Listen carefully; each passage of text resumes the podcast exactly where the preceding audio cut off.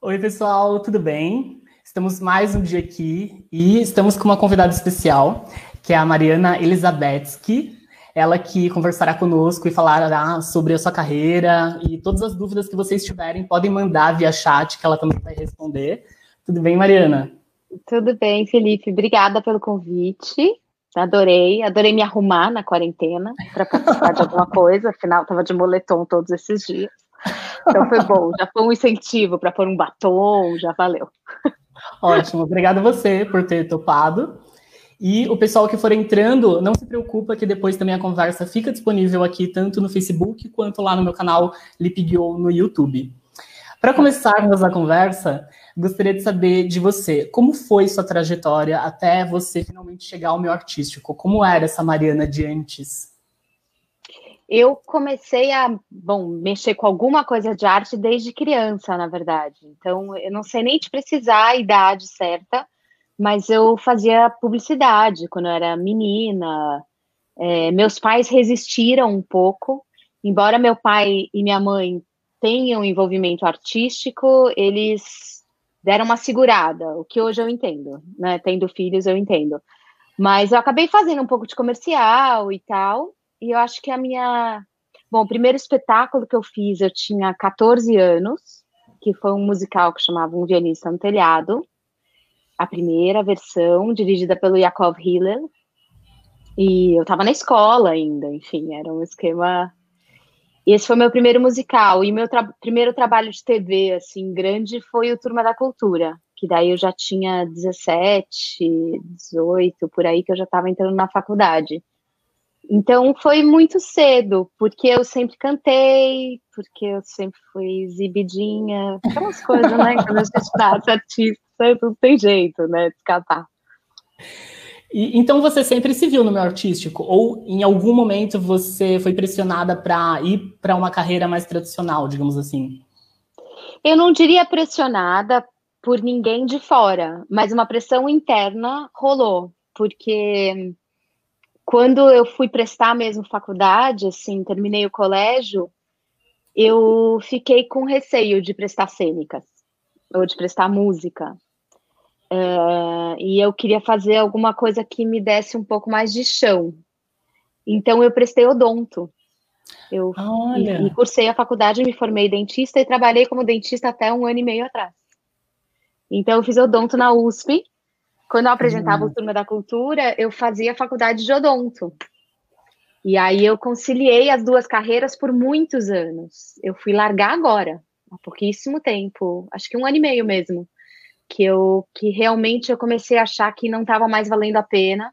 Eu fui reduzindo o consultório cada vez mais e eu já estava assim, tipo, duas manhãs por semana. E a odontologia ela não funciona se você não trabalha com volume, né? Então, duas manhãs por semana não pagava nem a minha estrutura. E aí eu já estava num nível que eu ia para o consultório com o computador debaixo do braço e pensando, ah, se aquele paciente não for, dá tempo de eu escrever esse roteiro, dá tempo de eu fazer aquela versão, tá? quase torcendo para o paciente não ir, para eu ter tempo de fazer o, o que eu estava com demanda e que eu tinha prazo para entregar.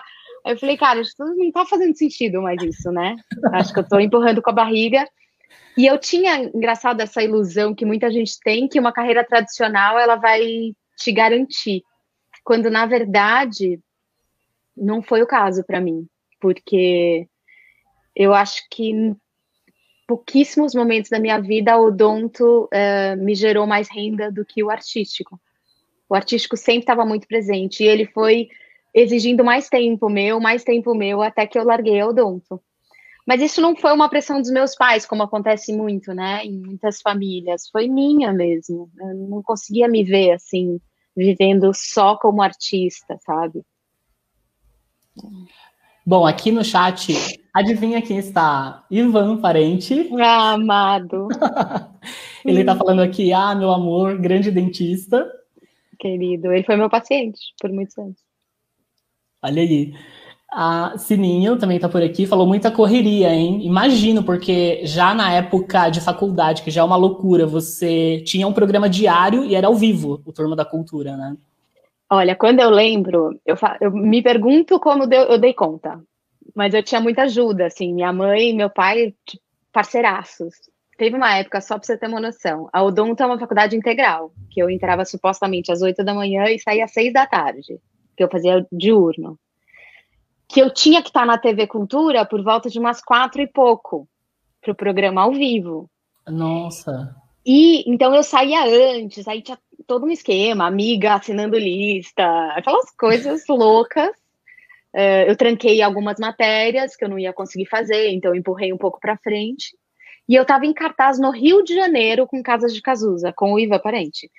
Então, assim, eu, eu me pergunto como que eu fazia isso. E eu lembro de sair do Rio de Janeiro na segunda-feira, no primeiro voo, que era tipo 5 da manhã, eu saía de, de branco e minha mãe me pegava na, na, no aeroporto e me levava direto para a faculdade, porque eu tinha clínica de odontopediatria. Meu então, Deus. era insano. Era uma super correria que eu acho que você só faz quando você tem 20 anos mesmo. Hoje, não conseguiria nunca, nem passar perto, mas na época fazia todo sentido e eu fui muito feliz fazendo tudo isso. A Sininho aqui no chat está perguntando: e quando foi que você decidiu? Alguma situação ou um dia acordou e simplesmente deu aquele estalo? Não, peraí, eu vou para a questão artística mesmo, vou deixar de lado um pouquinho o odonto. Na verdade, não, não foi um clique, foi uma coisa que a cada ano que virava eu pensava: será que já deu? Será que já foi? E aí eu acho que eu comecei a fazer mesmo conta, sabe? Financeiramente, a Odonto deixou de fazer sentido, ela mal se pagava e, uhum. e eu tinha muita demanda do resto, assim. Quando entraram as versões e os roteiros na minha vida, além da minha vida de atriz, de dublador e tal, começou a não dar tempo, sabe, de fazer tudo. E aí eu já tinha dois filhos também, então aí que não dava tempo mesmo. Então, mas foi muito difícil, assim, largar o odonto, porque é muito pessoal a odontologia, né? E eu tinha pacientes que estavam comigo desde sempre, há anos, e que a ideia de largá-los era muito difícil. Crianças que foram ao dentista pela primeira vez vi na vida deles comigo, e que eu vi crescer.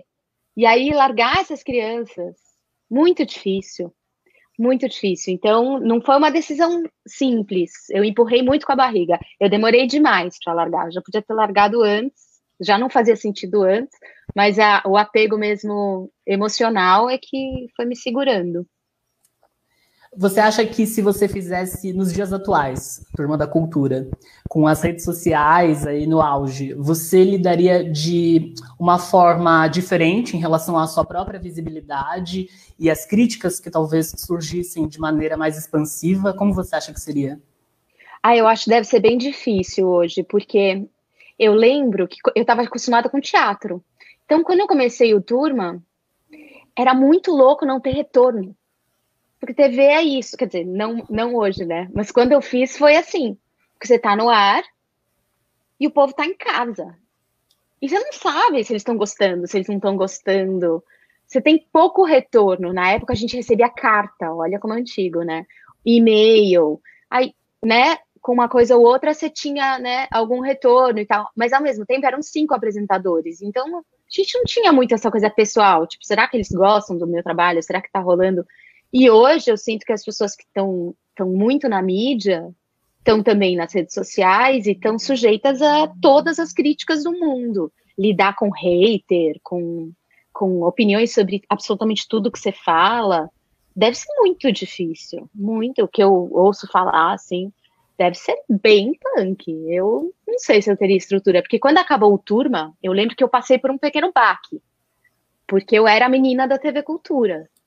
E aí, quando eu não era mais a menina da TV Cultura, quem eu era? E eu era nova, assim, para lidar com, com tudo isso, assim. Eu lembro que eu tive um momento de. E aí? E eu lembro que eu fiz testes para outras emissoras e as pessoas falavam: não, ela é muito TV Cultura. Eu fiquei com, essa, com esse estigma, que eu não acho nada ruim. Eu sou super uhum. orgulhosa uhum. da TV Cultura. Eu acho que ser a menina da TV Cultura, eu tenho orgulho disso, porque acho que é uma TV que se preocupa com coisas que as outras não se preocupam. Mas ficou meio assim, né? Ficou meio esquisito. Então, é, a tua pergunta é muito legal, porque deve ser uma outra vida, tá tão exposto, né? Exatamente. Aqui no chat o Ivan falou assim: Mariana sempre, sempre, sempre fez mil coisas ao mesmo tempo. Sempre fez tudo bem. Aí o Tadeu entrou no chat também, falando: ai, gente, eu adorava o Turma da Cultura. Eu também, Mariana, para você ter ideia, eu tentava ligar com a esperança de um dia vocês ai. atenderem, mas nunca aconteceu. Nunca rolou, jura? Nunca. Tá vendo o privilégio que eu tô tendo agora? Eu tô de um sonho, você não faz ideia. Imagina. O Turma, até hoje eu falo com muito orgulho do programa, porque eu acho que ele, ele tinha um valor importante, assim. Falava sobre temas super importantes, a gente falou sobre coisas antes, das, antes de qualquer outro programa, assim. Eu lembro quando a gente começou a falar sobre menstruação, gravidez na adolescência, ninguém falava disso. Hoje parece ridículo o que eu estou dizendo, mas ninguém falava disso na televisão. Inclusive, quando a gente entrou no ar, a TV Cultura tem isso, ela produz e todas as TVs educativas do Brasil retransmitem. Uhum. Quando chegou a notícia de que eles iam colocar cinco adolescentes no ar ao vivo, as outras emissoras ligavam e falavam assim: vocês são irresponsáveis, vocês são loucos, eles podem fazer qualquer coisa, vocês estão malucos. Todo mundo ficou muito preocupado. Teve uma coisa inovadora no Turma, né? Tanto uhum. que os primeiros programas, ninguém sabe muito disso, mas eram super ensaiados. A gente ensaiou os primeiros. A primeira semana era tudo ensaiado, porque eles tinham medo. Eles não sabiam muito bem como a gente ia lidar. Os, os e-mails, os primeiros, eram tipo falsos, sei lá. A produtora escreveu, a gente já sabia qual era a pergunta. Caramba. Eles tinham um pouco de medo, assim, de como a gente ia responder, porque não tinha sido feito isso na televisão. De largar cinco adolescentes ao vivo com ponto eletrônico, tipo, vai aí, e deu muita coisa errada, como ao vivo dá mesmo, né? Uhum.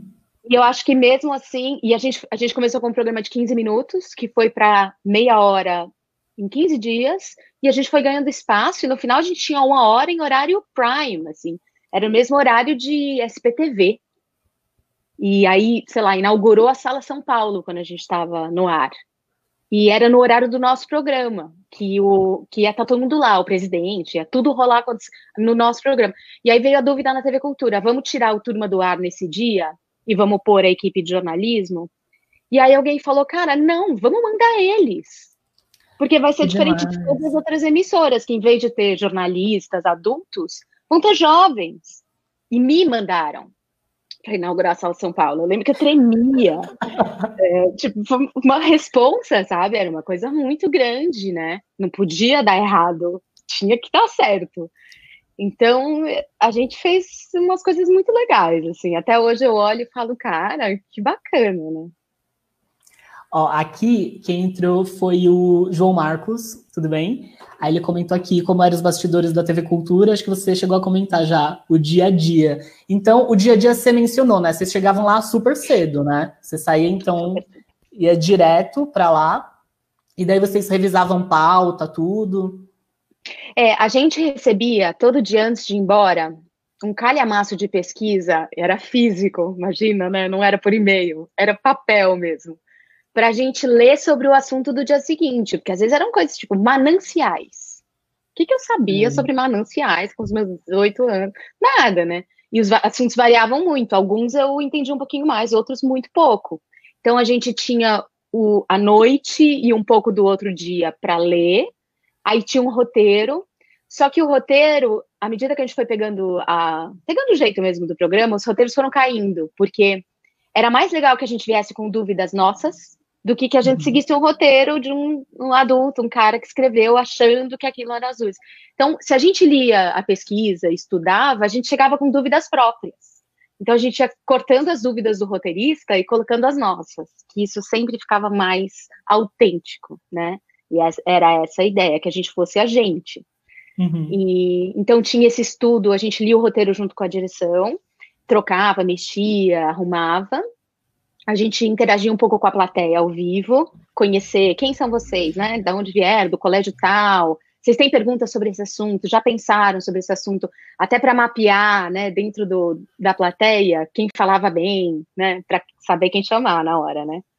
Tinha sempre a banda ao vivo que, tá, que passava som e a gente trocava uma ideia também para pensar o que a gente podia conversar. Aí esquema, maquiagem, né? E vai, né? Bom, agora a Sininho está perguntando: com a TV Cultura, uh, se você pensou, pense em apresentar um programa. Se já houve proposta?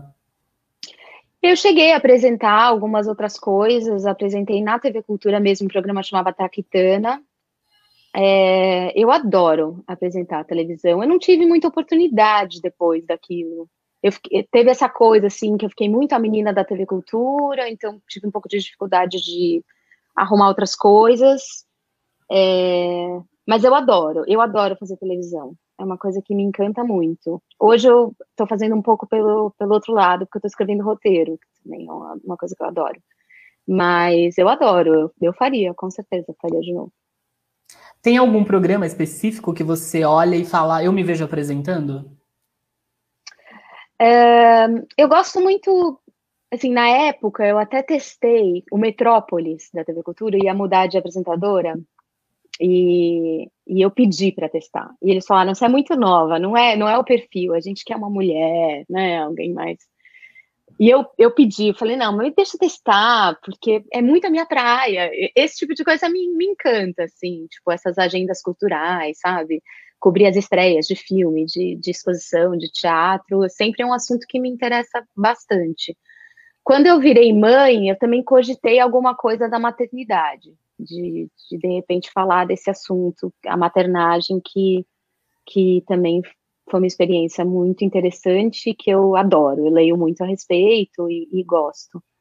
Acho que são essas meio as praias, assim, que eu, que eu gostaria, talvez. O Tadeu perguntou: você ainda mantém contato com os outros apresentadores? Uh, o Fabiano Augusto é meu amigo muito próximo, a gente se falou hoje, inclusive. A gente a gente se identificou muito de cara. Eu lembro do dia que eu cheguei na TV Cultura para gravar um, um piloto de um programa que não era o Turma ainda. Eles estavam testando para ver o que ia ser o Turma, né? E aí eu cheguei, dei de cara com o Fabi, e o Fabi era mais do meu do meu background, ele também tinha vindo do teatro. Enquanto que o Luciano e a Cintia eram de TV. Eles eram da TV, da televisão e tal. Então, com o Fabi, acho que rolou de cara uma, uma sintonia. Eu fiquei amiga de todo mundo, claro, mas o Fabi é meu amigo que segue até hoje, que faz babysitting para mim, fica com os meus filhos. Meus filhos são loucos por ele e ele cuida das crianças para mim. A gente é amigão mesmo. Aí a Sininho comentou que nervoso da parte da correria do programa, que eram as dúvidas que nós tínhamos quando vocês mesmos faziam a pauta. Ela comentou isso, que eram as dúvidas dos próprios espectadores. E Sim, era falou... engraçado, tem uma curiosidade, desculpa te interromper. Imagina. Eu, eu aparentava muito ser mais nova do que eu era, né? Sei lá, as pessoas acho que achavam que eu tinha uns 14, não sei. Mas eu já tinha 17, 18, então todo mundo me achava muito inteligente. Eu lembro que, não, as perguntas dela são inteligentes. claro, eu era muito mais velha, entendeu? Mas a TV Cultura falava assim: não, não divulga tanto que você, que você, é mais velha, deixa eles acharem que você é mais nova e toda inteligente e tal. Era engraçado. Mas desculpa, tinha mais uma pergunta que eu te interrompi. Imagina, aí a Sininho tá na torcida aqui para você ter logo o programa que você quer no seu formato, que ela falou, poxa, estão perdendo uma grande profissional aí como ah, apresentadora. Ah, querida, obrigada, agradeço.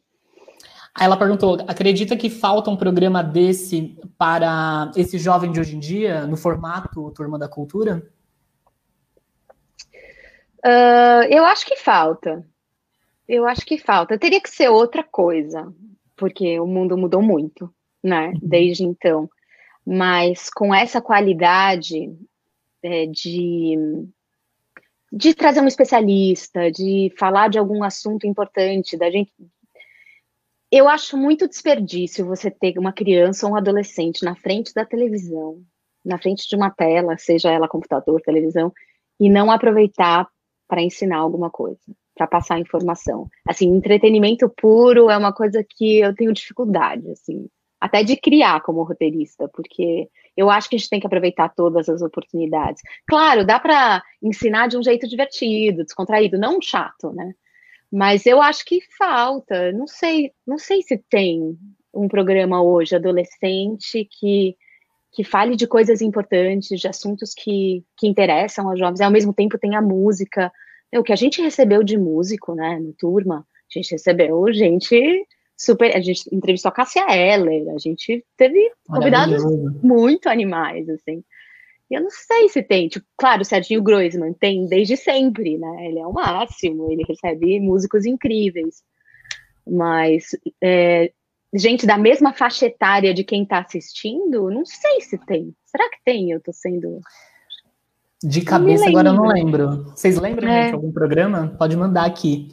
Assim, é, eu falo, acho é. que as referências de hoje são tão perdidas, a galera da geração atual, pois né? É. Falta um pouco de referência. Mas então, já que você comentou do fator roteirista, como que surgiu isso tudo na sua vida? Roteirista, dubladora, como que foi surgindo? É, com voz eu sempre trabalhei, é, mais cantando do que dublando, sempre cantei, então sempre trabalhei, sei lá, com uh, locução e jingle, isso já, já vinha bastante. Uh, a versão apareceu de um jeito super sem querer, super engraçado. Eu sempre fui tarada por musicais e fiz musicais como atriz, sempre fazia. Esse era o meu, meu planetinha. E um grande amigo meu, o Léo Abel, que hoje mora em Nova York, ele me apresentou um musical que chamava Meu Amigo Charlie Brown. Na verdade, chamava Your Good Man Charlie Brown. Que eu não conhecia. Um dia ele chegou em casa com o um CD e com o texto impresso que ele tinha achado na internet. Né? Aquela época não era fácil achar as coisas como, como é hoje, né? E ele chegou e falou: Meu, você já viu isso? E era uma, uma colagem de tirinhas. O musical era um monte de tirinhas do, dos Peanuts, né, do, do Charlie Brown, da Lucy, da Sally, do Linus e tal, com uma trilha que eu fiquei encantada, porque era uma trilha jazzística, sofisticadérrima, super bacana. E ele foi me mostrando e a gente foi ouvindo e eu falei, cara, isso é demais. Ele falou, vamos montar, vamos montar isso. E a gente era super moleque, a gente não tinha de onde tirar, ninguém ia nunca confiar que a gente ia montar um musical. Mas ele deixou comigo e falou. Ele falou: É, eu vou ver quem, quem que poderia traduzir isso. Eu falei: Ah, deixa aí, deixa eu ver se eu consigo. E eu traduzi uma cena e fiz uma adaptação de uma das músicas. Uma semana depois ele voltou. Eu falei: Vamos ler junto? E a gente leu a cena adaptada e cantou a música com a letra que eu tinha escrito. Ele falou: Meu, você sabe fazer isso. É incrível, é teu. Faz, faz o musical inteiro. E eu lembro que eu tive um. Ai, foi uma coisa, uma euforia. Porque sabe quando você descobre que você sabe fazer alguma coisa, assim? Que você tem talento para aquilo e que aquilo te, te enche de paixão? Foi isso que eu senti, assim. Parece que eu descobri aquilo. E aí eu fiz o musical inteiro, a versão do musical inteiro. Obviamente a gente não conseguiu produzir, porque X, quem são esses dois? Só que esse texto que eu traduzi e fiz a versão das músicas, meio que espalhou na mão de um monte de produtor, porque a gente foi tentando por todos os cantos. E alguns anos depois, um produtor me ligou e falou: Vem cá, eu tô com um texto aqui que chama Meu Amigo Charlie Brown, que diz que foi você que se adaptou. Eu falei: Sim. Ele falou: Então, eu queria te contar que eu comprei os direitos, eu vou montar e eu quero montar com a tua adaptação, que é muito boa. Que demais. Falei, não, pegadinha, não pode ser algum amigo me zoando, não pode ser verdade. E aí ele me chamou para uma reunião e era isso mesmo. E, e aí ele montou o um musical com a minha versão. Isso foi em 97. Não, não, pera, tô falando errado. Ai, nem sei mais. Não. 2000 e... Não, 2007. 2007. Acho que é isso. 2007. E aí ele montou, e aí as pessoas começaram a falar: Nossa, você faz isso. E eu falando para mim mesma: Nossa, eu faço isso. Foi tipo quando eu descobri, assim. Essa foi minha primeira versão. E aí, a partir daí, eu comecei a trabalhar fazendo versões de teatro musical. É, que basicamente é uma tradução barra adaptação do texto, porque não é só traduzir, porque uhum. tem piadas no inglês que não vão funcionar no português, e você precisa pensar em soluções, tem termos que não vão funcionar. Tem, então, tem uma adaptação para a língua, e principalmente as canções, que é sempre muito mais difícil você fazer uma adaptação das canções. Né? Ó, o Ivan mandou aqui, 97 a gente começou. 97 a gente começou a fazer musical juntos, com um musical que chamava ah. Pocket Broadway que era uma colagem de musicais americanos numa época que não tinha muito musical no Brasil, não tinha chegado nem a CIE para montar Rent. Não sei se você tem essa cronologia na tua cabeça, mas Rent foi o, o primeiro musical vindo de fora, assim, meio enlatadão que a gente fez aqui no Brasil, que apareceu aqui no Brasil. A CIE virou a T4F. Na época chamava Companhia Interamericana de Entretenimento.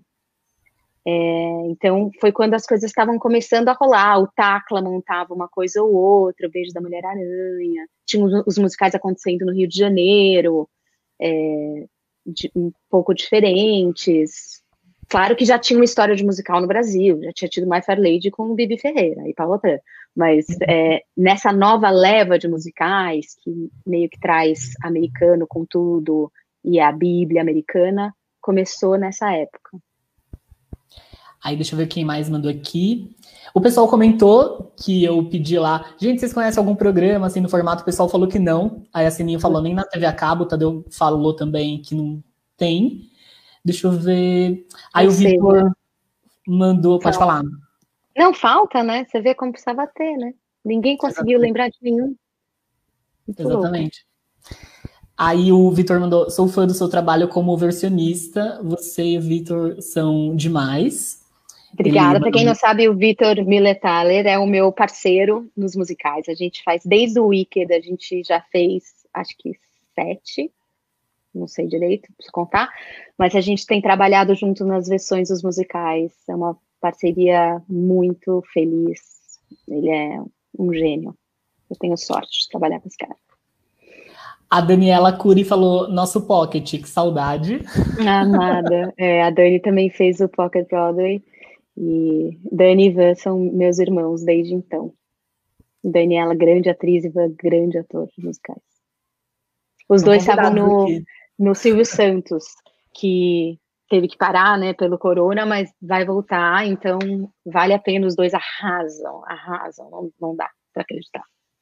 Ai, ó, eu vou aproveitar então para dar parabéns, porque eu fui para a estreia, realmente está maravilhoso. Eu não vou adiantar, mas tem um spoiler com o Gugu que vale muito a pena assistir é outras coisas que você se diverte, tem experiência mesmo de estar na plateia. Quem gosta, igual a mim, vai amar. Com certeza, é muito bom, muito, muito legal. E é o primeiro musical da Paris Cultural, que é uma nova produtora e que está abrindo uma frente para teatro musical bem importante para a gente, na, na, pela direção da Marília Toledo bem legal. Pegando a parte diversionista, qual foi o trabalho que você pegou que demandou mais tempo, que te deu mais dor de cabeça, que foi aquela loucura? Uh, eu acho que é engraçado, né? Porque parece que cada musical tem a sua dificuldade. São dificuldades bem diferentes, né? Uh, por exemplo, se for comparar, comparar um Sunset Boulevard com um Escola do Rock, não podiam ser mais opostos, né? O Sunset Boulevard, por exemplo, ele tinha uma dificuldade tremenda, porque ele é praticamente cantado do início ao fim. E isso é uma dificuldade enorme, porque a história está toda na música, e poucas sílabas, pouquíssimo, porque o inglês ele é muito enxuto, né? Quando a gente passa para o português, o português precisa de mil palavras para falar o que o inglês fala em três sílabas. Então, para a gente é sempre essa a maior dificuldade. Então, o Sunset Boulevard, um musical super sofisticado, uma musicalidade difícil. É, você imagina que ele é mais difícil do que uma escola do rock. Então, mais ou menos. É o que eu e o Victor a gente sempre descobre quando começa um projeto novo. Porque, por outro lado, a escola do rock, ele é muito simples. Então, assim, você não pode pirar muito. Ele tem que. É rock, entendeu? As letras têm que ser simples, tem que ser daquelas que colam na orelha e você sai cantando. É um universo que para mim e para o Vitor não era muito conhecido. Eu não sou do rock, o Vitor não é do rock. Então, para a gente, assim, esse, que linguagem é essa? Como se fala, né? Eu saía, meu irmão é músico, tipo, me fala o nome dos pedais de guitarra. Preciso saber todos, porque eu preciso encaixar uns três aqui nessa música. Então, assim, parece que todo musical ele, ele traz para a gente algum tipo de dificuldade, porque é sempre um mundo completamente novo que se abre, né? A gente agora fez a Fantástica Fábrica de Chocolate. Eu nunca. Ai, maravilhoso. É, eu nunca pesquisei tanto nome de doce. De, é, assim, é, é, muito legal. E eu acho que isso que é, é mais gostoso, porque é um trabalho que ele nunca se repete. Porque cada musical é um mundo novo e é uma, a gente tem que pesquisar mais um monte de coisas e E isso é muito excitante, assim, nesse trabalho de versionista, sabe? E quando você vai assistir a um musical, a um espetáculo que você não está fazendo parte de alguma forma, direta ou indireta, você consegue, é, como é que se fala, separar a Mariana a espectadora da Mariana profissional? Você consegue se desligar? É difícil, especialmente quando eu conheço muito a versão original. Quando eu conheço muito original, eu fico o tempo inteiro fazendo a fazendo a versão, entendendo como esse versionista trabalhou e, e, fazendo a minha crítica, óbvio, né? Tipo, nossa, que saída ótima, que ideia genial, putz, acho que aqui eu iria por outro caminho, né? É, é difícil. Quando eu não conheço tanto o original, é mais fácil, porque daí eu, eu desligo e falo, meu, vamos aí. E às vezes eu tenho um trecho que eu falo, gente, isso eu preciso entender como era original, como ele chegou nisso, né? Aí às vezes eu chego em casa e vou pesquisar para ver é, por que, que ele escolhe, fez essa escolha de palavras e tal. Mas é, isso é chato, né? Porque às vezes você só quer curtir, aproveitar e você fica trabalhando, né? Assistindo o negócio, é chato. Já que você menciona de crítica, como você lida com a crítica que de repente é exposta numa revista por um crítico cultural mesmo? Qual o peso de uma crítica desse Eu procuro não dar muito valor, na verdade. Claro que é gostoso ser elogiado, né? Quem não gosta? É, é, é do ser humano, né? A gente gosta. Mas eu acho que eu dou mais valor para o que eu ouço na plateia. Eu adoro ir anônima e ficar quieta na plateia e ouvir. Ouvir, assim, a reação, ouvir as pessoas se emocionando ou não, as pessoas rindo daquela piada que a gente testou 16 até chegar naquela que a gente achou que é a que mais ia funcionar. E aí o, o público ri e você fala, cara, rolou, sabe? É muito gostoso. Ou ir no intervalo no banheiro e ouvir os comentários, né, que a mulherada tá falando. Eu acho que eu dou mais valor a isso do que a, a crítica, assim. Ai, porque a crítica às vezes tem tanta coisa misturada, né? Tem uma parte que é um pouco política, né? Tem, tem às vezes uma coisa tem uma parte que é gosto, uhum. essa parte como, como discutir, né?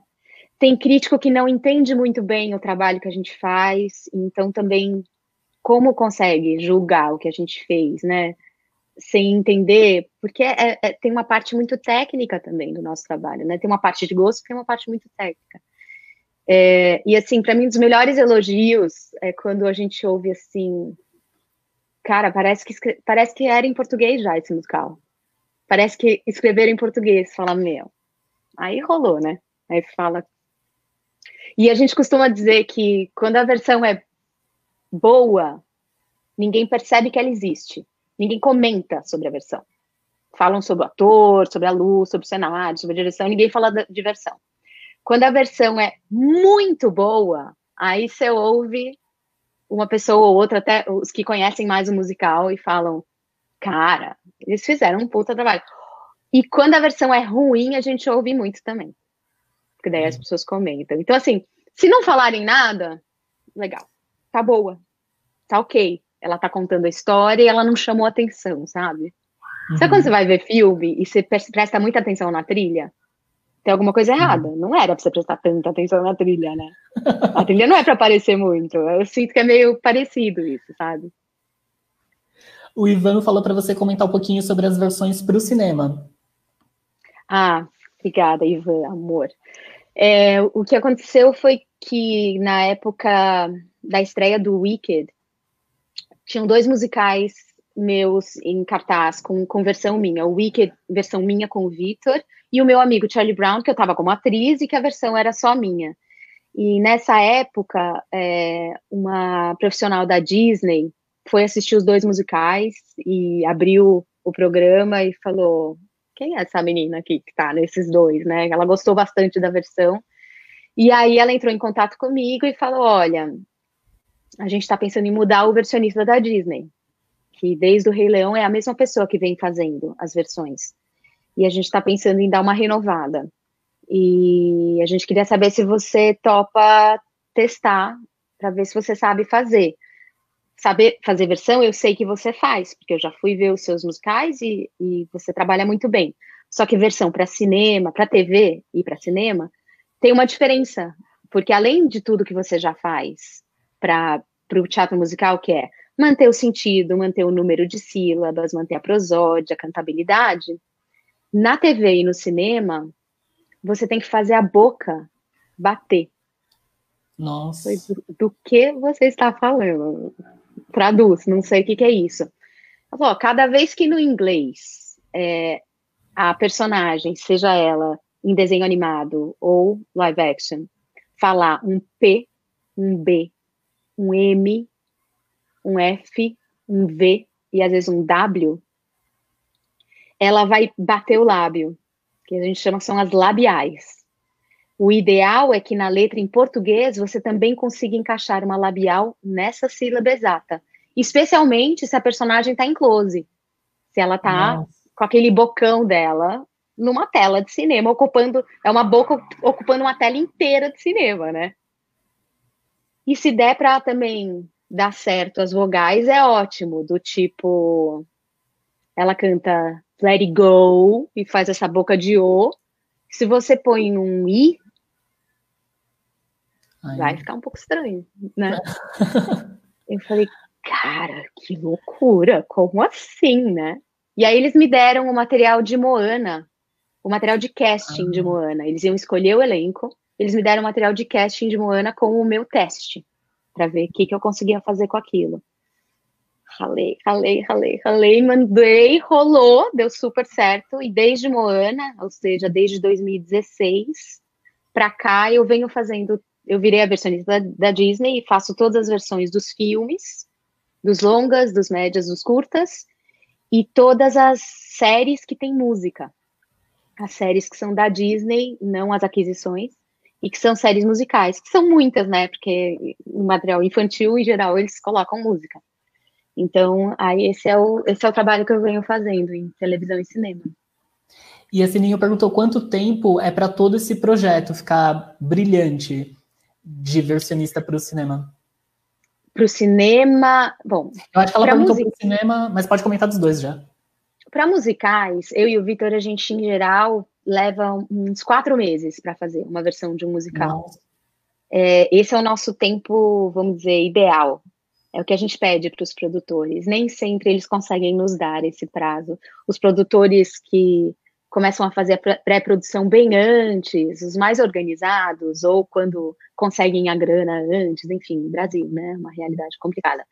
Uhum. Conseguem nos dar um prazo desses, e que para a gente é o melhor, porque a gente trabalha com muita calma, a gente escreve uma primeira versão, aí a gente revisita, a gente revisita de novo, e quando a gente entrega é um material que foi muito trabalhado. Às vezes a gente tem que fazer num prazo mais curto. É, para cinema é muito menos, assim, um mês para um filme musical, sei lá, que Nossa. tem nove, dez músicas, é um prazo bom. E televisão é um prazo insano. É tipo, você pode entregar amanhã? Você pode entregar depois de amanhã? Televisão é fast food, assim. Eu tenho dois dias para fazer uma versão. Aí é muito rápido, porque daí tem uma, uma rotatividade, uma agenda de dublagem, né?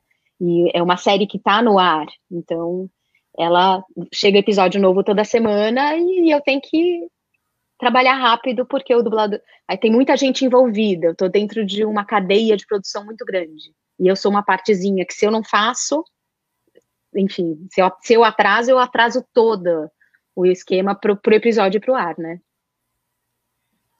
O Renato Barros, ele está perguntando como será tudo isso pós-pandemia. Se você acha que, enfim, a arte vai continuar por si só tendo a força que tem, ou se por conta da crise financeira que pode vir a afetar ainda mais, ela tende a ter mais dificuldade.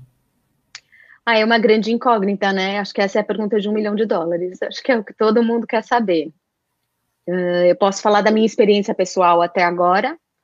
Os musicais que eu e o Vitor estávamos trabalhando pararam a gente não está trabalhando, a gente tinha para esse ano mais dois musicais. A gente ia estrear a Fantástica Fábrica, a gente tinha mais dois. Um deles a gente passou da metade já da versão e parou. E um a gente ia começar logo depois desse, a gente tinha essa agenda já. E paramos tudo. Paramos tudo Nossa. porque tem gente dizendo que esse ano acabou para os musicais, que nem no segundo semestre vai voltar nada, né? Nada vai, vai voltar em cartaz. A Fantástica Fábrica, por exemplo, que é uma tristeza, não chegou a estrear, né? E abrir a primeira preview quando tudo aconteceu. É, não sabemos se ela volta no segundo semestre, se ela estreia no segundo semestre, ou se ela fica para 2021. Então, os musicais é um pouco assustador, assim. Eu, eu também estava com um musical original que eu ia escrever, que eu estava em fase de pesquisa, e também falaram, ó, não, não precisa correr, assim, para. Ou para, ou vai num ritmo muito mais lento, porque já ficou para 2021. Isso se a gente se as pessoas tiverem coragem de volta de entrar numa sala de teatro, se a gente tiver condição sanitária, né, de juntar mil pessoas numa sala de teatro, né, e se as empresas con continuarem de pé e continuarem é, patrocinando. Não dá para saber, a Broadway parou. A Broadway está sem previsão de volta, né? E mais a gente, essa Broadway tupiniquim nossa, né? Então, é muito assustador. É muito assustador, não dá para saber. Você acha o teatro filmado uma possibilidade? Ai, acho tão estranho, porque porque eu acho que a magia do teatro é a presença, né? É, é aquilo rolando ao vivo, é aquele espetáculo que é único. O que você está assistindo é único. Como aquele dia, só aquele dia, né? Uhum. E isso faz da experiência teatral uma coisa tão forte, né? É quase uma, uma comunhão, né, entre o artista e o público. Ali, aquela energia que está rolando entre aquelas pessoas é ali.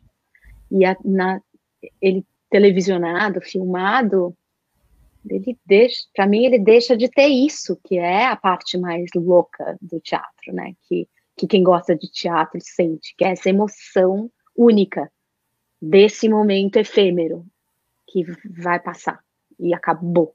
Né? Então, eu não sei, acho estranho pensar que, que essa seria a solução. Eu sou otimista, eu acho que hum. vai tudo voltar. Não sei quanto tempo vai demorar, mas tem que voltar, não dá para viver sem teatro. Eu não consigo. Sim, por favor, estamos aí na torcida também. Não é? A Daniela perguntou, Mari, você acha que ser atriz te ajuda a versionar? Sem dúvida. Sem dúvida, porque hum, é, quando a gente traduz diálogo, especialmente, tem que tem que caber na boca, sabe? Tem que tem que ser realista, aquilo tem que funcionar. Eu e o Vitor a gente tem um, um, um, jeito de trabalhar que depois que a gente traduziu tudo, a gente lê a peça inteira, interpretando os dois. O Vitor também é bom ator, pra caramba. A gente manda ver. A gente divide os personagens e a gente fala e a gente fala e às vezes, quando a gente fala, a gente troca uma palavra. Aí ele fala: Você viu que você trocou essa, essa palavra? Eu falo: Não.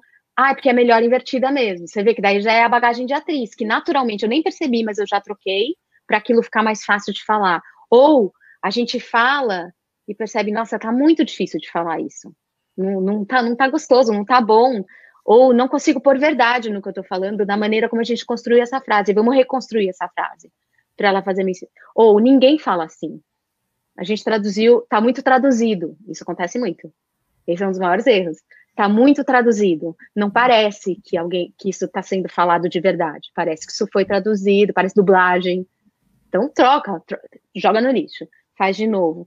Então essa bagagem de, de, atriz é boa e a bagagem de cantora também, porque às vezes eu canto e falo, Vitor, pelo amor de Deus, a gente pôs essa vogal i nesse grave que mulher nenhuma vai conseguir cantar isso a gente precisa mudar a vogal, a gente precisa ajudar essa cantora, essa atriz a, a emitir melhor essa nota. Então, eu acho que ajuda bastante.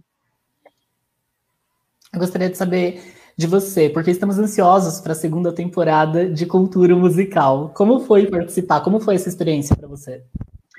Foi muito legal, é, porque porque de repente duas paixões da minha vida se juntaram e, e foi uma junção super esquisita, que é teatro musical e TV cultura. Isso nunca tinha acontecido, né? Juntou tudo e eu já tinha trabalhado como roteirista para dois programas da TV Cultura. Então, e, e antes eu tinha levado um projeto para TV Cultura que tinha a ver com musical, que acabou não rolando. Então, quando eles fizeram o projeto lá, eles falaram: bom, tem que chamar a Mariana, porque ela é desse mundo. Ela, além de trazer, de, de escrever roteiro bem e tal, ela tem essa bagagem, ela conhece os musicais e ela conhece as pessoas musicais, ela vai poder ajudar a gente não só no roteiro, mas, tipo, chamar jurado, chamar amigo, enfim, é o universo dela. Foi uma, um desafio, porque eu nunca tinha escrito um reality show, e que é um outro, um universo todo novo, assim, fui estudar, fui assistir tudo que tinha de reality, principalmente os vocais, para ver o que já tinha sido feito, porque além de escrever o roteiro, eu ajudei a formatar o programa, né?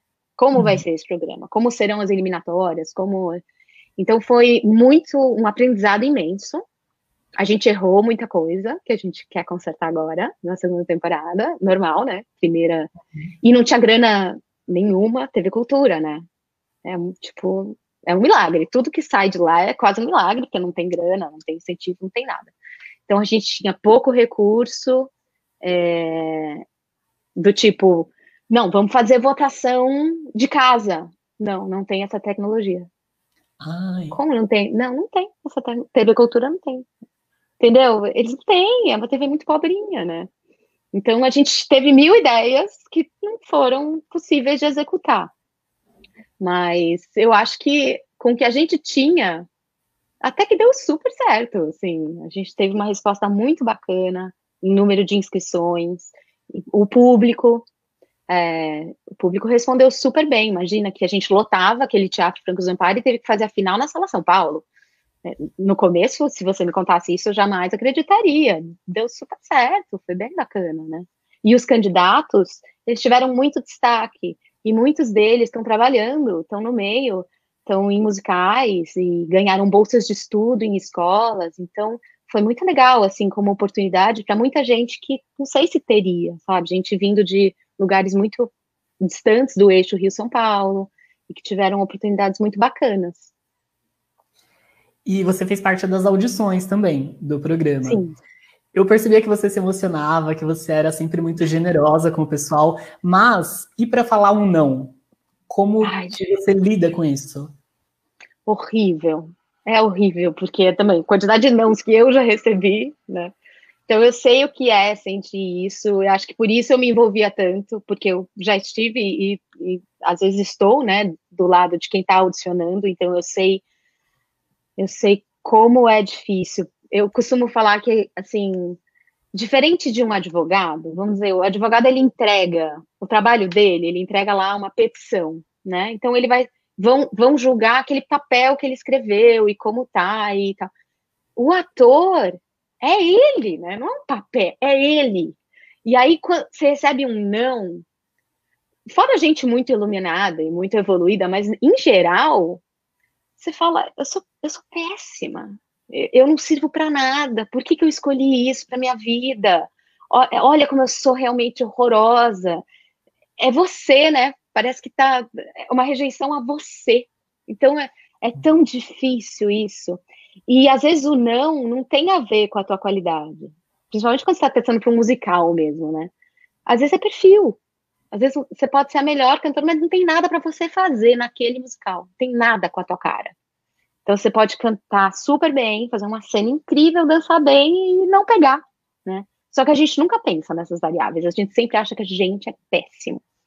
Então é, é muito difícil, assim. Eu tentava, sei lá, fazer isso da forma mais amorosa possível, porque a gente tinha que reduzir aquelas 900 pessoas para 100 e depois para menos ainda, e falando não. Né? Bom, semana passada eu conversei com o Vitor Moresco, que ele ganhou juntamente com a Aline Serra. E eu vou fazer a mesma pergunta para você é, geralmente nos programas eles gravam uma etapa e o ao vivo vai muitas vezes só na final, então eles têm o feedback ali do público. No Cultura, eles tinham o feedback praticamente na hora, depois que acabava o programa, já tinha o feedback do público. Você acha que isso ajuda ou atrapalha o candidato? Ah, eu acho que ajuda. Eu acho que ajuda. Nada como um público se empolgando é, na hora, levantando, batendo palma, eu acho que isso alimenta, né? O público alimenta o artista, eu acho que isso era legal, a presença do público lá. E vou te falar, às vezes que eu estive lá ao vivo, como jurada ou, ou assistindo, e depois eu ia assistir o programa em casa, é tão diferente, é tão louco isso, porque às vezes eu senti uma emoção lá no ao vivo que quando eu sentava em casa para assistir com os meus filhos, era diferente, porque daí você ouve umas coisas técnicas que lá você não ouviu, sabe? De vocal. Não sei, é, eu acho que essa coisa do público é muito forte, é muito legal, muito interessante. Se você não puder falar, tudo bem, mas você acha que este ano é muito improvável de acontecer cultura musical? O que eu posso te contar é que a gente estava em pré-produção já. Eu já tinha tido reuniões e a gente continua falando sobre o programa. O Instagram do programa está mais vivo do que nunca. Aliás, quem não estiver seguindo e gosta de musicais, vai lá, porque tem muito conteúdo. É, porque a gente já tinha selecionado as pessoas que fariam a audição ao vivo. Né? De todos os inscritos, a gente já tinha selecionado os 100. Então, uh, pelo que a gente pensou, tá tudo em cima. A gente vai fazer. Agora, por exemplo, a próxima, a próxima fase era a audição ao vivo. E para uhum. ter audição ao vivo, a gente tem que ter a, liber, a, liberação da quarentena, porque a gente precisa dessas pessoas dentro de estúdios, né? Dentro de um estúdio, com todos os técnicos, com os jurados, não dá pra fazer isso de máscara. Então, tem, a gente tem que estar tá num outro momento. É, ainda, é, infelizmente, parece que a gente está longe disso, né? De poder colocar os nossos candidatos dentro do estúdio e fazer essas audições. Então, é, tem tudo para rolar. A gente está super animado. A gente já fez várias reuniões. O programa tá com. A gente tem mil ideias novas. O programa vai ser muito mais legal do que a primeira temporada. Acho que vai ser muito mais legal. Porque a gente aprendeu muita coisa e estamos muito empolgados. Eu, Jarbas, a direção, a produção, a, a, a TV Cultura também. Que no começo era um programa X, era uma ideia né, de um diretor e. Vamos só que quando o primeiro deu certo, então agora a casa também está mais animada com a gente, entendeu? Então está dando uhum. mais recurso para a gente fazer. Então, mil ideias, mil ideias e vai rolar. Eu acho que é só uma questão aí de tempo, de, de linha do tempo, que vamos ter que esperar, mas vai acontecer. Ai, bom saber disso. Ganhei o dia já, porque eu sou Ai, fãzão do programa. Que legal, que legal. Estamos para finalizar nossa live eu gostaria de fazer uma última pergunta para você. Quando você pega toda a sua trajetória profissional, você é muito realizada, você vai para vários meios e tem sucesso neles. Quando você para e pensa, o que, que falta para você profissionalmente para realizar? Uau, que pergunta! Um, nesse ano que passou, eu realizei um dos meus grandes sonhos, que que quando eu comecei a escrever roteiro, que foi uma coisa que a gente nem falou aqui muito, eu me encantei muito por essa, por essa arte de, de escrever essas histórias. Eu comecei, obviamente, escrevendo roteiros para programas que não eram meus, que eu fui contratada para escrever, e foi maravilhoso porque eu aprendi muita coisa. Mas eu queria colocar no ar ideias minhas, né?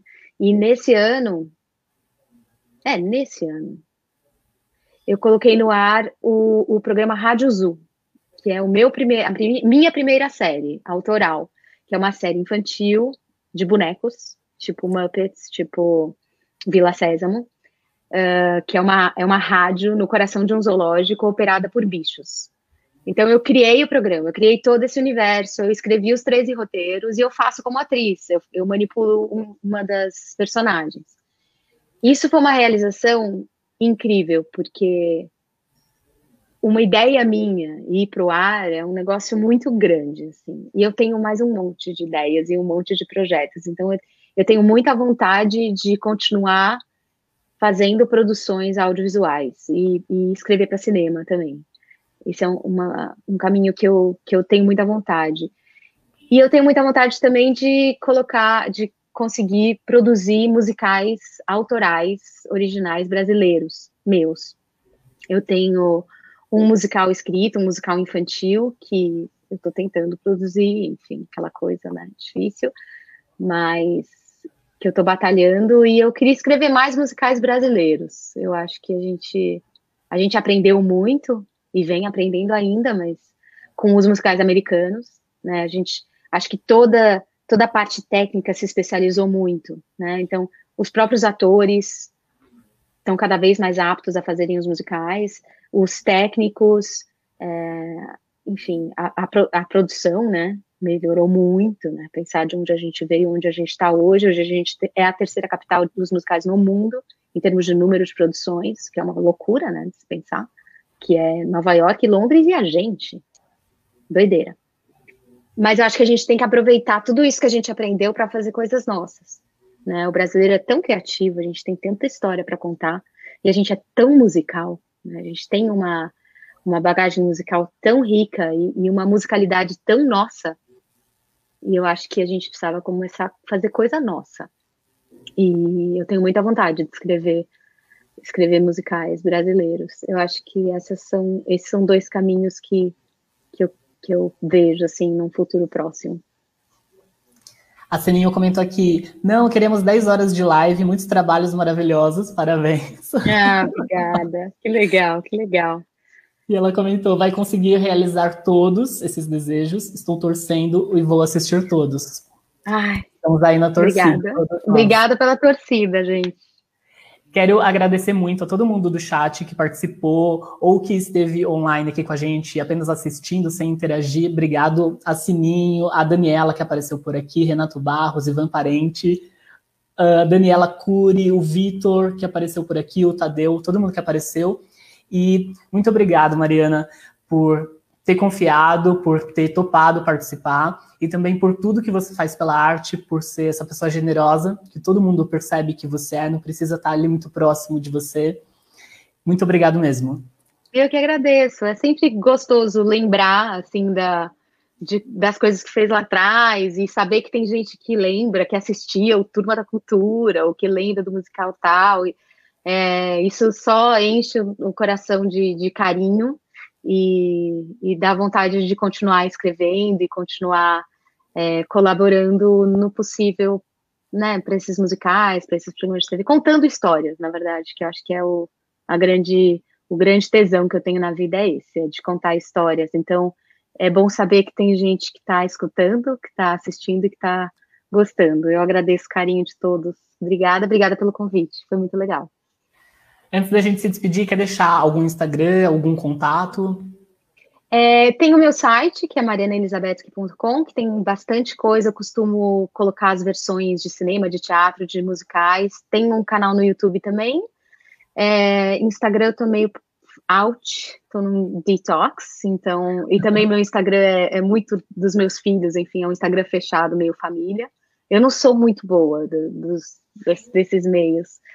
É, e para quem tem criança pequena, o Rádio Zoo é um programa que vale a pena vocês procurarem, porque é feito com muito carinho e acho que é isso.